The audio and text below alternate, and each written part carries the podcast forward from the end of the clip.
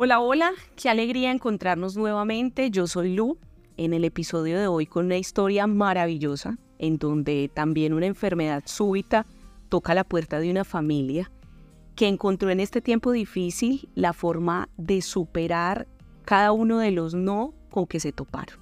Y hoy abrazar una victoria increíble. Ellos son Joel y María, venezolanos, ella es psicóloga, eh, psicóloga industrial y de recursos humanos. Él es un hombre contador público y un empresario muy exitoso. Son padres de Christopher, de tres años de edad, quien nació en Madrid en julio del 2020, donde residieron hasta diciembre del 2021. Se regresaron a Venezuela durante ese año y en su estancia en Madrid fue donde nos conocimos y nos hicimos amigos. Entonces aquí está con una historia maravillosa para este podcast. Bienvenidos amigos, gracias por aceptar la invitación. En esta serie de Cuando la vida nos cambia, hoy en el episodio La enfermedad es un regalo.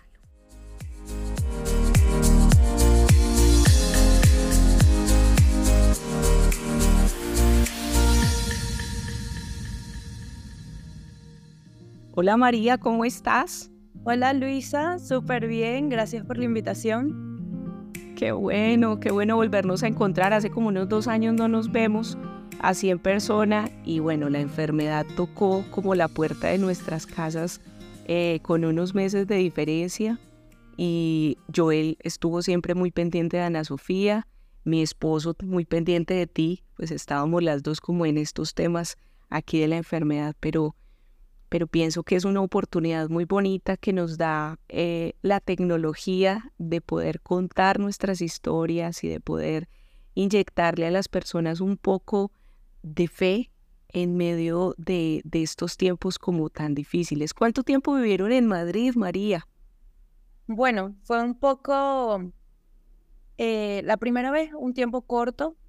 La primera vez que fuimos a Madrid fuimos en noviembre del año 2017 yo me regreso en junio del 2018 y Joel dura como cuatro meses más de ese mismo año y se regresa.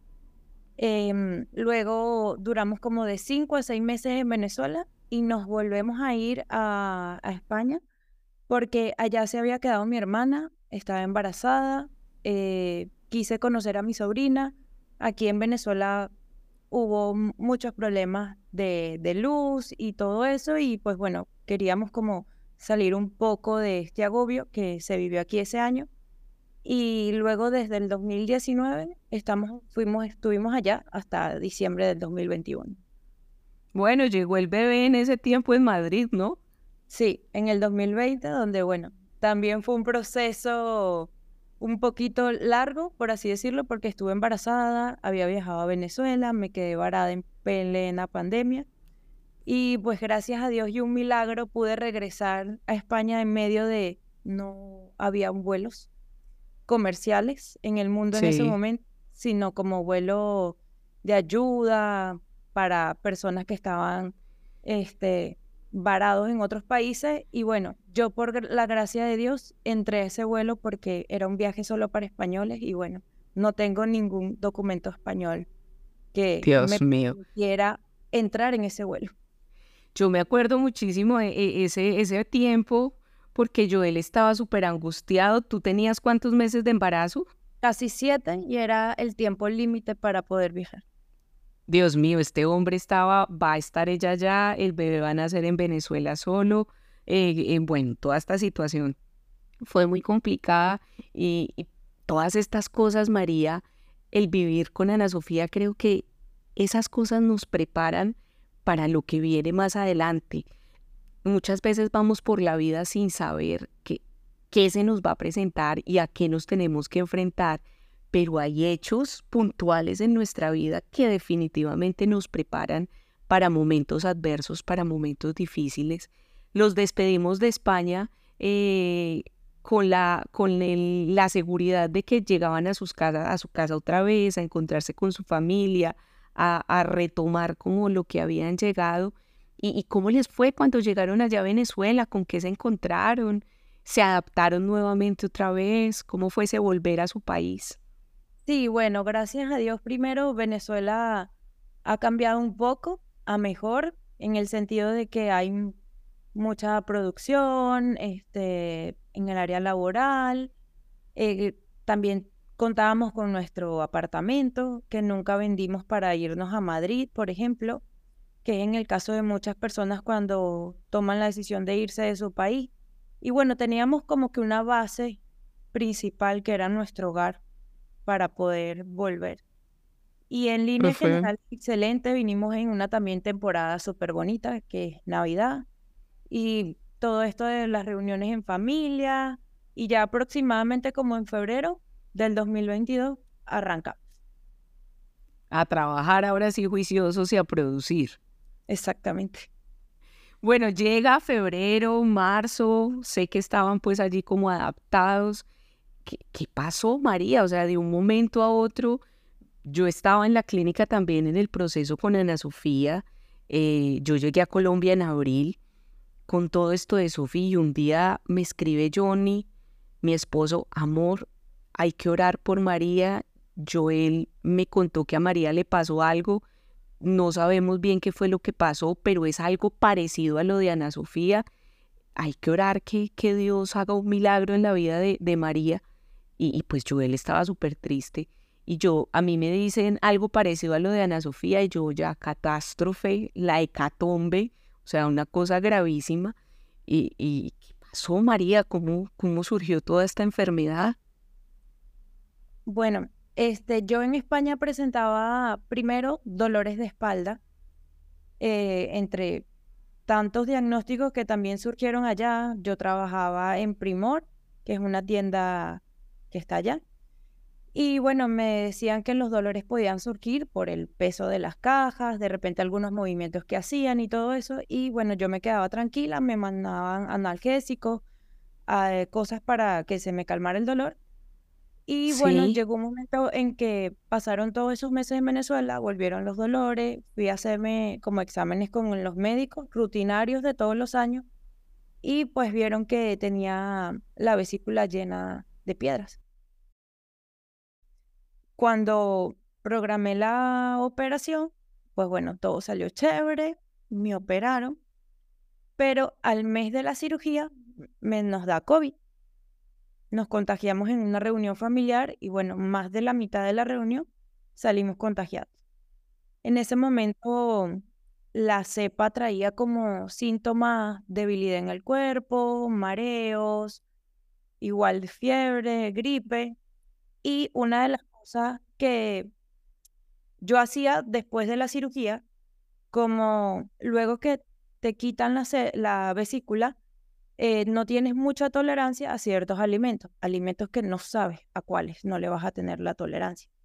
Entonces, sí, es lo que te caiga mal y lo que te caiga bien.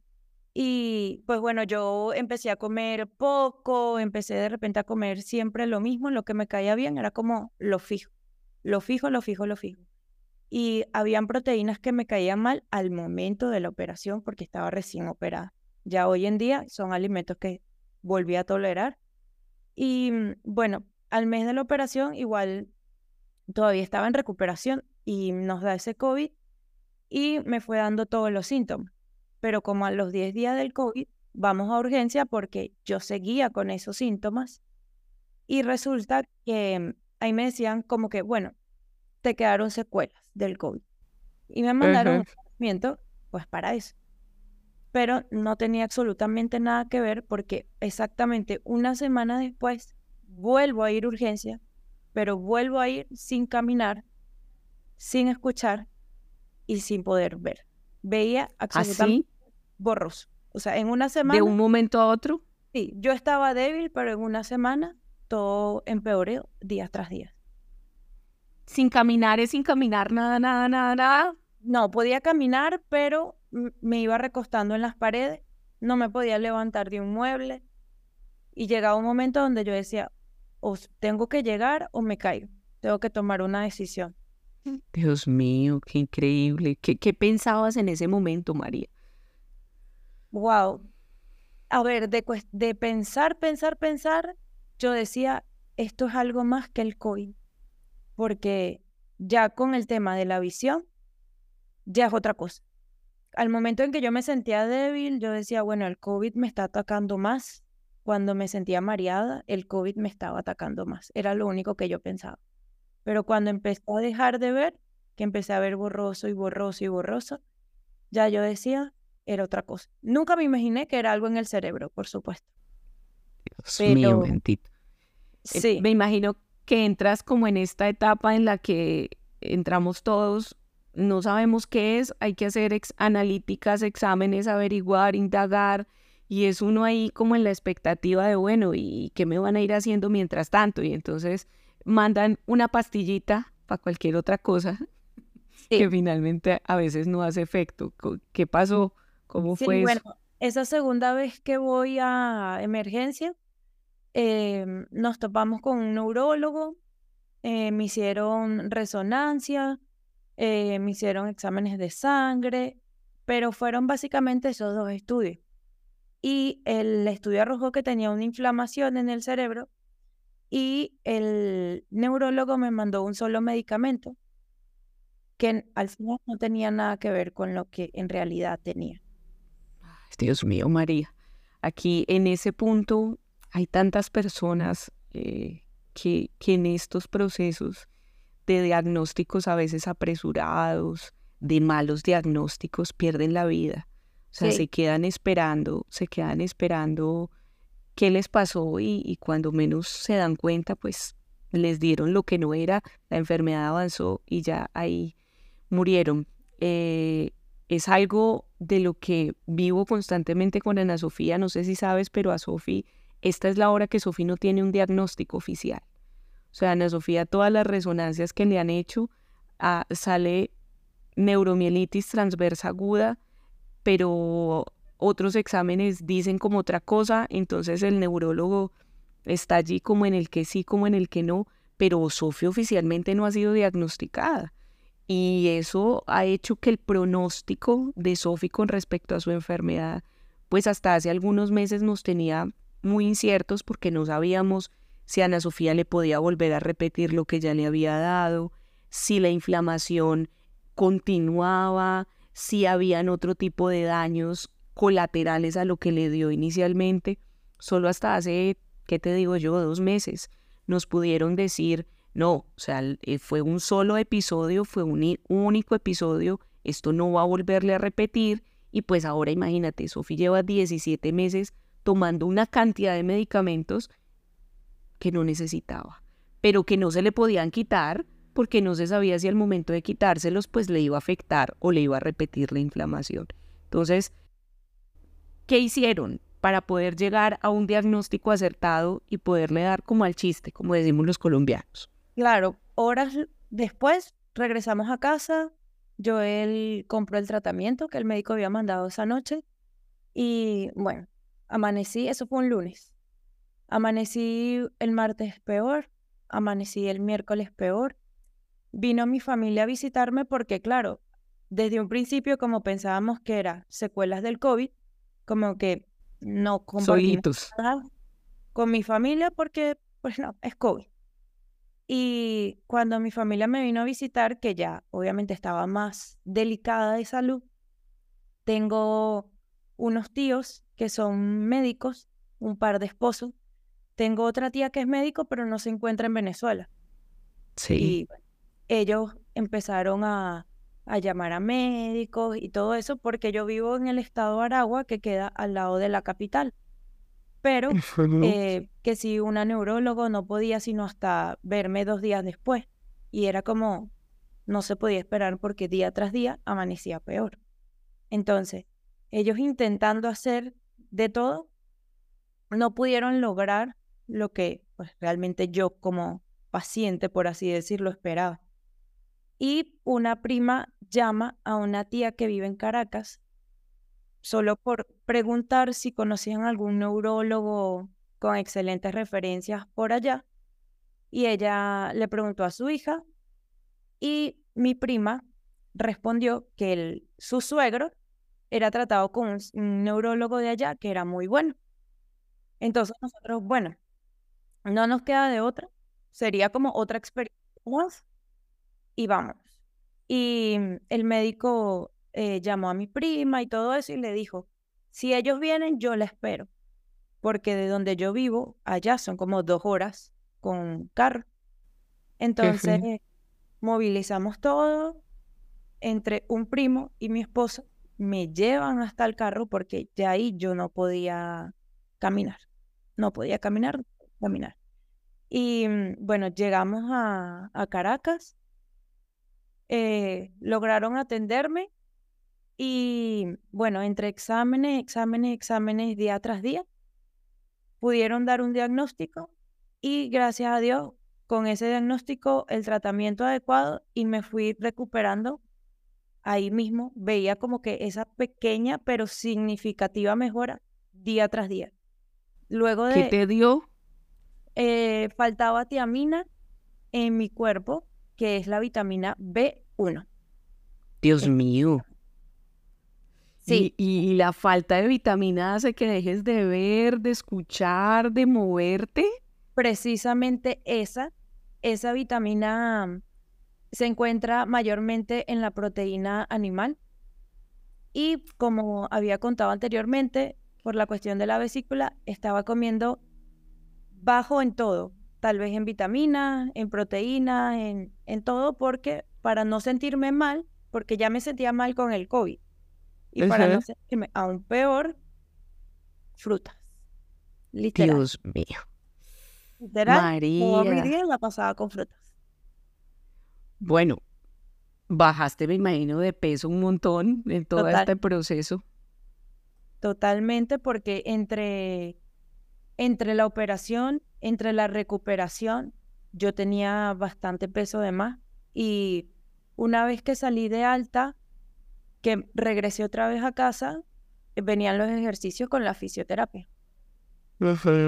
Y pues no quería ser como mayormente una carga para los demás. Ya la carga estaba en ese sentido. De repente es una palabra fuerte, pero espero que me entiendan. Eh, no quería como dar más peso a las personas por mi peso. Entonces tocó seguir todavía con lo de la vesícula y comiendo mucho mejor porque todavía algún alimento podía hacerme vomitar o me llenaba de gases y me sentía aún peor. Y bueno, para evitar todo eso, un cambio de vida. De hábitos, me imagino, de hábitos alimenticios y de todo este tipo de cosas. ¿Qué decía Joel? ¿Qué decía tu esposo en todo, en todo este caos? Mi esposo en, en todo esto con Ana Sofía, él es, es esa parte que me hace ver como la realidad de las cosas, pero que al mismo tiempo me dice, no, mira, vas a tener calma, hay que esperar, las cosas van a mejorar, vamos a tener fe. ¿Cuál fue la posición de Joel en toda esta enfermedad y toda esta situación? Bueno, lo que él me compartió días después y semanas después, porque al momento, como yo no podía escuchar, no me enteraba de nada. No me enteraba de nada él me respondía a lo que yo le decía y de hecho no hablaba mm, tan bien por la falta de audición. Entonces, pues gestionar las palabras que me salieran correctas también tenía dificultades. Y subía mucho el tono de mi voz por lo mismo. Y yo lo que le decía en esos momentos era, le daba las gracias, porque en esos momentos tan débiles, tan frágiles de uno, obviamente cuentas con las personas que amas y para mí en ese momento contar con él y contar con mi familia fue como la mayor bendición de Dios que me pudo brindar en ese momento. Y como dije anteriormente que no estaba al tanto de lo que pasaba al momento, sino luego después que Joel me comparte su como su experiencia, él al principio pues tenía fe de que era como pues un momento del COVID, eso va a pasar, pero cuando todo fue empeorando, vinieron también muchos pensamientos en su cabeza. O María va a fallecer, o María se va a quedar así para toda la vida. No, no sabíamos totalmente lo que iba a pasar.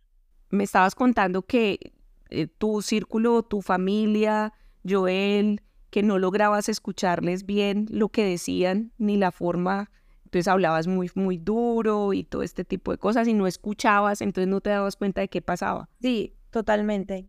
Yo él al principio, cuando sabía que era, o deducíamos que era el COVID, pues normal, bueno, de esta vamos a salir, ya se va a recuperar, bien. Pero cuando fui empeorando, para él también hubo muchos pensamientos, como por ejemplo el de, o María se va a quedar así, o María va a fallecer, porque había una, una o sea, un empeoramiento día tras día que se llegó a pensar, tanto de parte de él y de parte de mi familia, en sus miedos que yo quedara en estado vegetal. E, el temor era como que te fueras empezando como a apagar hasta que ya quedaras ahí como en ese estado vegetal como estabas pensando, estaba pensando tu familia. Sí, totalmente. Dios mío. Claro. que muriera. Ese temor a la muerte es un temor inevitable. O sea, ve uno tantos casos, el, el hecho de estar en la clínica, de no saber qué pasa, eso es, es un temor como que nos acompaña todo el tiempo.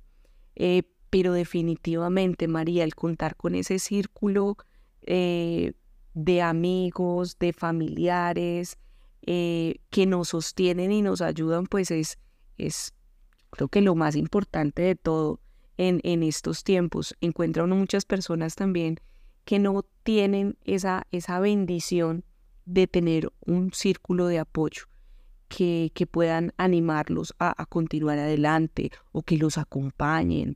Yo he visto, hombre, por todo este proceso con Sofi, personas que tienen que pasar en la clínica solas, noches enteras, porque no hay quien vaya y los acompañe, no tienen quien vaya y les lleve ropa limpia, les lleve comida, y, y son cosas que de pronto la gente que no lo ha vivido no lo puede comprender.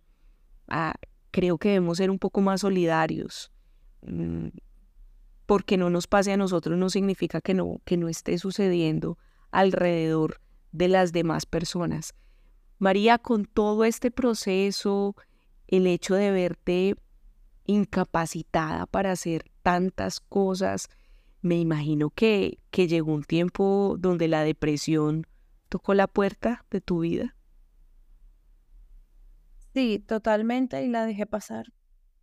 Tristemente la dejé pasar porque en el proceso de recuperación hay semanas que pueden pasar rápidas y la recuperación es rápida. Pero hay semanas donde tu cuerpo hace como un stop y me imagino que dirá, ya va, vamos a volvernos a evaluar qué ejercicios ahora te corresponden, qué ejercicios debemos dejar atrás. Y en esa etapa yo dije, hasta aquí llegué. Mi recuperación tuvo un límite. No voy a volver a ser la misma persona de antes. En cuestión de la visión, de moverme, de escuchar, porque en esa recuperación, al momento de, pues, de recuperar la vista, no la recupera al 100%, como la tenía antes de iniciar toda esta etapa de la enfermedad. Y el tema del caminar, pues era todavía muy limitado dependía de, de una silla para bañarme, dependía de que mi mamá me pasara la toalla, o sea, de muchos aspectos en general. Y es como ese stop ahí que va y te dice, no, no vas a continuar, no vas a seguir. ¿Te enojaste con, con la vida, con la gente, con, con quién te enojaste? Yo creo que en todos los aspectos, eh, pudiera decir que tuve como una bendición grande de mi parte. Algo tuve ahí reservado en mí que fue la paciencia. La paciencia y la dependencia de Dios. Gracias a Dios nunca llegué a estar molesta con Dios. Porque en medio de ese proceso le dije, muéstrame lo que tú me quieras mostrar. Porque aunque no podía ver totalmente, no podía caminar, por otros lados, por otras áreas de mi vida, estaba aprendiendo como si estuviese en ¿Qué aprendiste? Tal cual. Uf, aprendí de todo. Aprendía de que em, tenía que recorrer una milla extra o dar una milla más por mi parte, ser más independiente, este, tratar de levantarme de, de una silla, llegué a tener muletas y claro, me cansaba, físicamente me cansaba. Todavía estaba esa parte de agotamiento de que iba un cuarto a la cocina y me cansaba. Y para mí el tomar un vaso con agua era, ¿cómo voy a soltar una muleta y tomarme un vaso con agua? O sea, era, nos caemos el vaso y yo, o se cae el vaso, o sea, eran muchos pensamientos que se me venían a la mente, pero en la parte, sobre todo en la maternal, familiar, como esposa, aprendí muchísimo porque tomé el error de, de dejar de ser mamá, de dejar de ser esposa, porque llega un momento en la enfermedad donde te vuelves egoísta. Te vuelves sumamente egoísta y piensas que el mundo debe detenerse por ti. Y ciertamente no. Y es muy frustrante. Es duro cuando lo ves en ese punto y tú dices, bueno, María, las personas deben de continuar contigo o sin ti, pero deben hacerlo.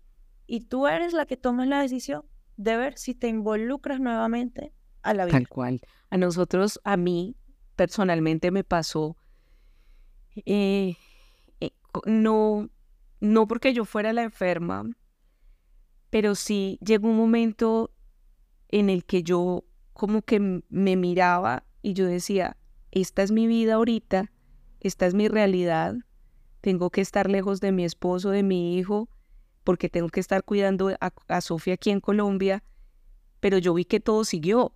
O sea, el mundo para toda la gente siguió. Vi que los que estaban estudiando se graduaron, que los que estaban por casarse se casaron, que los que estaban embarazados tuvieron hijos.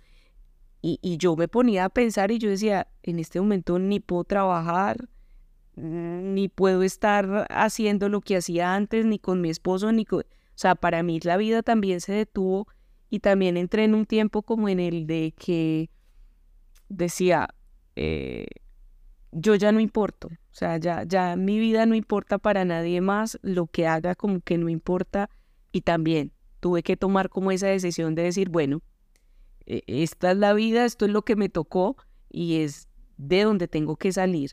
Todo el mundo continúa, pero yo también tengo que avanzar porque aquí no, no, no me puedo quedar como, como esposa, ¿qué aprendiste, María? ¿Qué, ¿Qué es lo que tú dices? Esto es lo que rescato de todo esto como esposa. A ver, el haber llegado a ese punto de egoísmo y de haberme centrado solo en mí, eh, perdí el valor totalmente de la familia y el concepto de la familia. Y mm, a pesar de que mi esposo me hablaba y me decía, por lo menos exprésate conmigo, porque llegó un punto donde ni un te amo me salía de los labios. Entonces, seguí en la negación de mi proceso, en la negación de que voy a salir adelante, que eso no, no era como una esperanza para mí. Y como esposa aprendí a sea cual sea la circunstancia, sea propia o la otra persona lo esté viviendo, nunca dejar de ser a lo que te comprometiste. ¿Recordaste tu pacto? expresar todo. ¿Recordaste tu pacto en el matrimonio? Eh, no, no recordé mi, mi parto, pero porque creo que fueron dolores muy diferentes. tu pacto, pero el pacto el pacto de la alianza. Ah, pacto, pacto, cuarto, ok. Sí, también lo recordé totalmente. También es un dolor. Llegó un momento, sí, sí, llegó un momento donde me sentía como mis papás se estaban quedando en mi apartamento. Ellos viven como a 25 minutos en carro de aquí.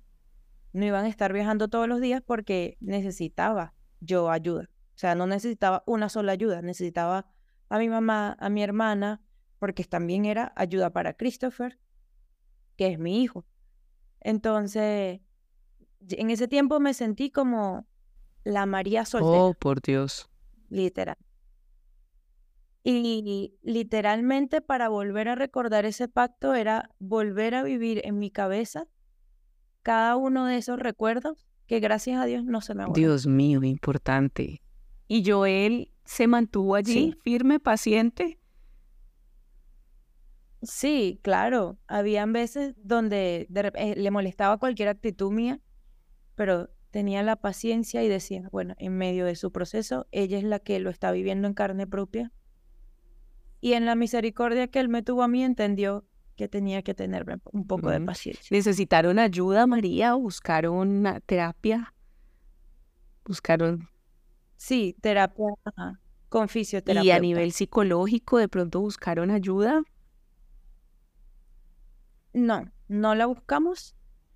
Tal vez sí era necesario, pero por el tema de la movilidad, el tema de, de tanto movimiento que hubo, porque a pesar de yo no hacer nada, entre la familia que me venía a visitar, mi mamá, ya mi mamá es una persona de 66 años y era como, wow, yo dejarle a mi hijo de dos era como demasiado para ella. Y entre que yo él trabajara, mi hermana también ayudaba, pero mi hermana tiene dos niñas. ¿Sabes? El círculo al final se vuelve limitado porque aunque contara con mi familia en general, al final, al final, al final, cuentas con una, dos o máximo tres personas. Así. Y con el paso del tiempo, esas personas también van reduciendo. O sea, al principio todo el mundo te llama, al principio todo el mundo quiere saber qué pasa, eh, los mensajes, tú vas a poder pero con el paso del tiempo ya esos mensajes van disminuyendo, la preocupación, y al final tú miras y te quedas con lo que tú dices. Dos, tres personas que son incondicionales. Exactamente. Como familia, descubrieron que son fuertes en algunos puntos, me imagino. ¿Qué, ¿qué dices tú? Mi familia es fuerte en esto. O sea, somos valientes en esta área. Sí, bueno, somos valientes para atrevernos, porque muchas de las cosas que también he hablado con mis tías, por ejemplo, que son como mujeres empoderadas en la familia que llevan las batutas, en este caso con las enfermedades, que son las que se mueven, las que saben, las que hacen todo. Eh, al principio Joel y yo, yo particularmente lo voy a decir, yo para los médicos soy como, qué fastidio ir al médico. De verdad, para mí, yo omití muchas veces ir al médico al principio del proceso. Y Joel era como, ella es la que sabe si necesita ir al médico o no. Cuando yo empecé a dejar de ver, fue cuando le dije a Joel, mira, llévame porque Tocó. no veo no me dan las piernas tampoco, lleva. Me tienes que ver, me tienes que llevar, perdón. Y como familia nos atrevimos a muchas cosas porque lo que dije anteriormente, eh, le preguntaba a mi familia de que cómo hacían ante un médico, cómo llegaban a la conclusión a qué médico asistir o a qué clínica ir, cómo manejar todas estas emergencias. Y nosotros como jóvenes, prácticamente fue una primera vez que nos tocó esta experiencia de vida. Ellas, sus edades son más de 60 y ellos nos decían, mira que ahora nos va a tocar a nosotras el cuidado de ustedes.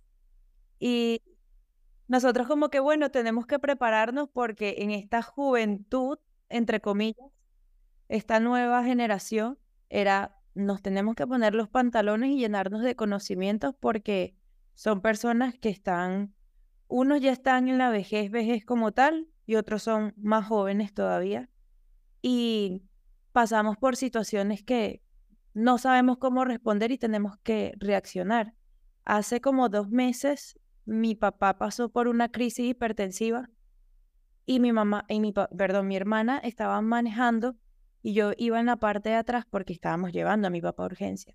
Y yo iba con las lágrimas afuera, mi sobrina viéndome fijamente, y yo, que no se le ocurra preguntarme por qué estoy llorando.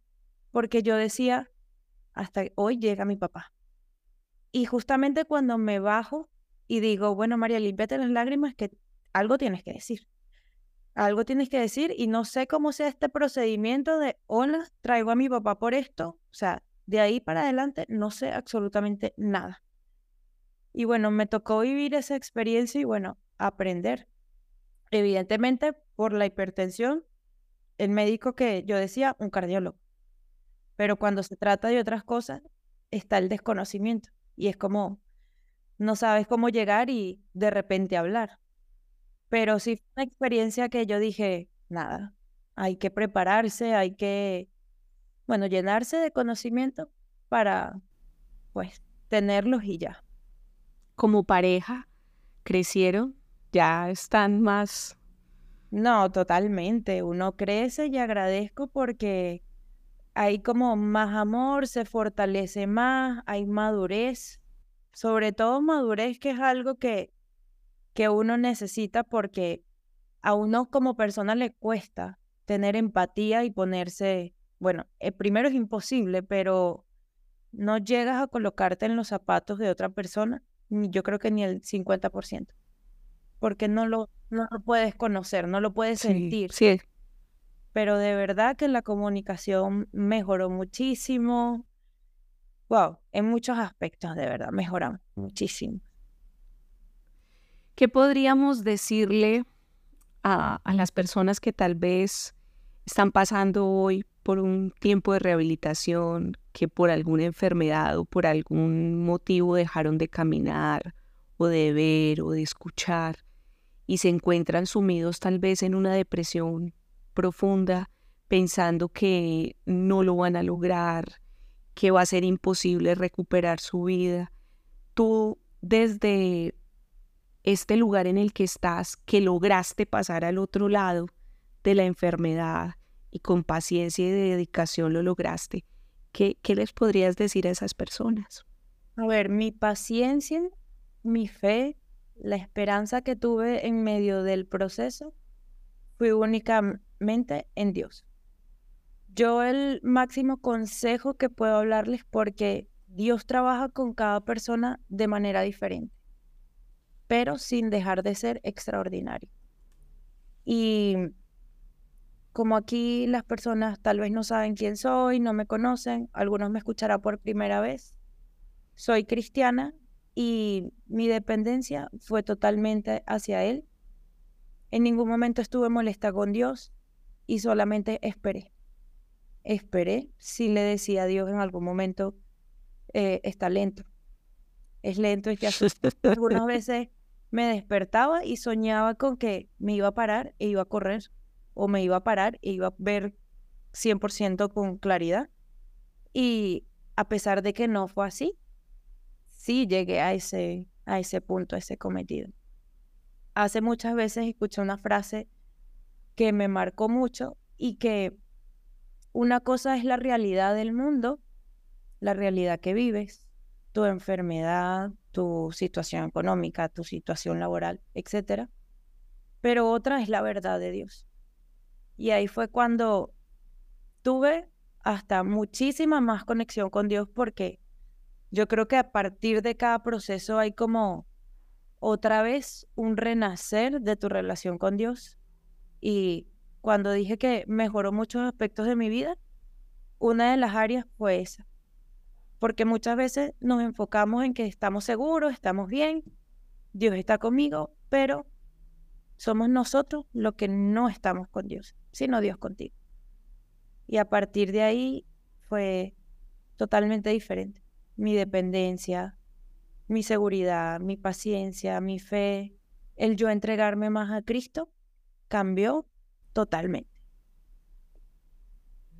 Bueno, pienso que es una de las mejores eh, recomendaciones que, que, no tanto como una recomendación, como de las mejores motivaciones que podemos darle a las personas. Lo he dicho ya en un episodio anterior a este y es que definitivamente como personas y como seres humanos necesitamos creer en algo. Necesitamos creer en que algo superior a mí me va a ayudar a sobrellevar cualquier situación por la que estemos atravesando. María, muchísimas gracias por contarnos tu historia, gracias por llevarnos a ver que en la paciencia, en el esperar, en medio de una situación tan difícil, donde tocó la puerta a la enfermedad, la depresión, el desánimo, todo este tipo de cosas, es posible atravesar por todas estas circunstancias y salir victoriosa. Hoy eres una mujer completamente normal, llevas tu vida, caminas, ves, escuchas, todo como si nada, ¿cierto? Sí, totalmente. Nada me molesta, absolutamente. ¿Estás comiendo, alimentándote bien? Sí, mucho mejor que antes. Como aprovechando lo que me pasó, dije, pues bueno, maduré también en muchos aspectos porque eh, la parte del sobrepeso, de la obesidad, te genera en tu cuerpo ansiedades, depresión, tienes una perspectiva diferente de ti, limitaciones. Y entre los beneficios que me trajo perder de peso, pues mejoró muchísimo esa percepción que tenía de mí. Qué bueno. Me gustaría que termináramos este capítulo con tu recomendado. ¿Tienes algún libro, una película, una serie que quieras recomendarle a todas las personas que nos escuchan? Sí, bueno, em, voy a empezar primero con una frase, que una frase que también ha marcado mi vida. Em, es sabio, es el que aprende de su proceso, de su circunstancia, de sus errores. Pero más sabio aún es los que aprenden de los errores y de los procesos de los demás. Porque cuesta como dije anteriormente, ponerse en los zapatos. Pero cuando aprendes, desde tú siendo como el espectador, creo que aún es más difícil todavía. Vi una serie la, el año pasado, que ahorita fue que la recordé. Iba a recomendar un libro, pero bueno, también lo puedo recomendar. Eh, claro. Que se llama, es una serie asiática que se llama La abogada Wood. No sé si la han escuchado, si la han visto. Y es una... Ya la vi, por supuesto. Es una serie que ahorita se me vino a la mente porque yo decía que en medio de ese diagnóstico de ella, tanto ella como sus familiares, sus amigos, compañeros de trabajo, la aprovecharon al máximo. Y yo creo que es ahí cuando tú aprendes y te das más valor a pesar de tu diagnóstico o de las circunstancias que estás atravesando.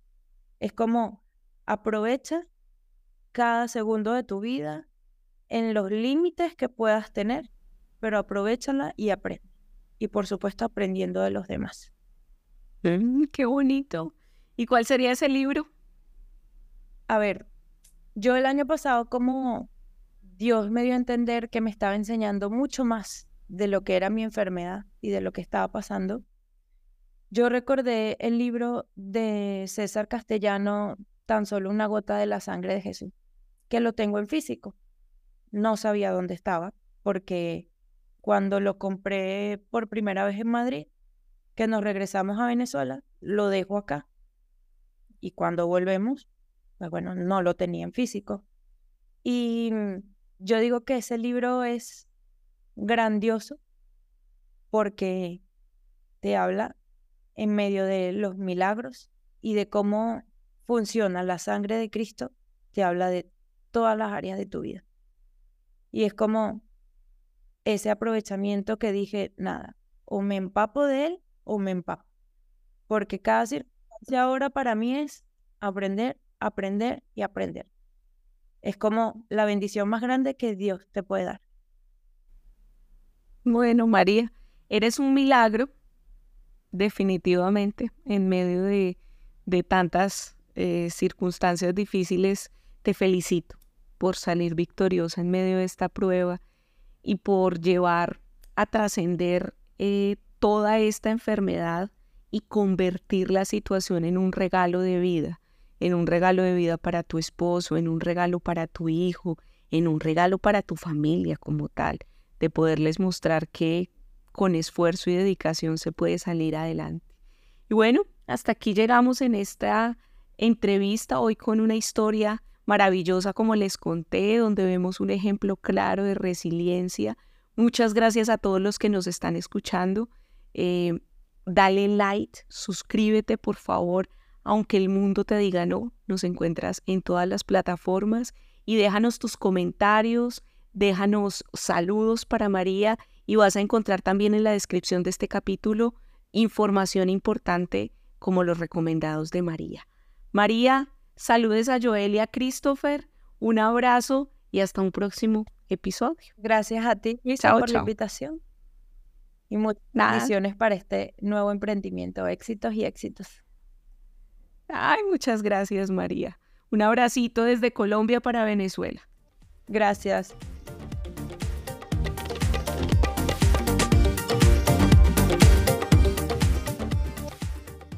Escríbeme y cuéntame tu historia. Me encantaría leerte. Y por qué no compartirla con nuestra comunidad. Nuestro correo es aunque nos digan que no arroba gmail.com. Yo soy Lu. Me escuchaste desde tu plataforma favorita. Síguenos de manera gratuita. Califícanos si te gustó esta historia y escucha un nuevo episodio cada semana. También puedes seguirnos en Instagram como Luisa-al piso Fernanda-al piso Milagros. Déjanos todos tus comentarios. Y comparte este episodio con alguien que crees que necesita escucharlo. Hasta nuestro próximo episodio. Chao, chao.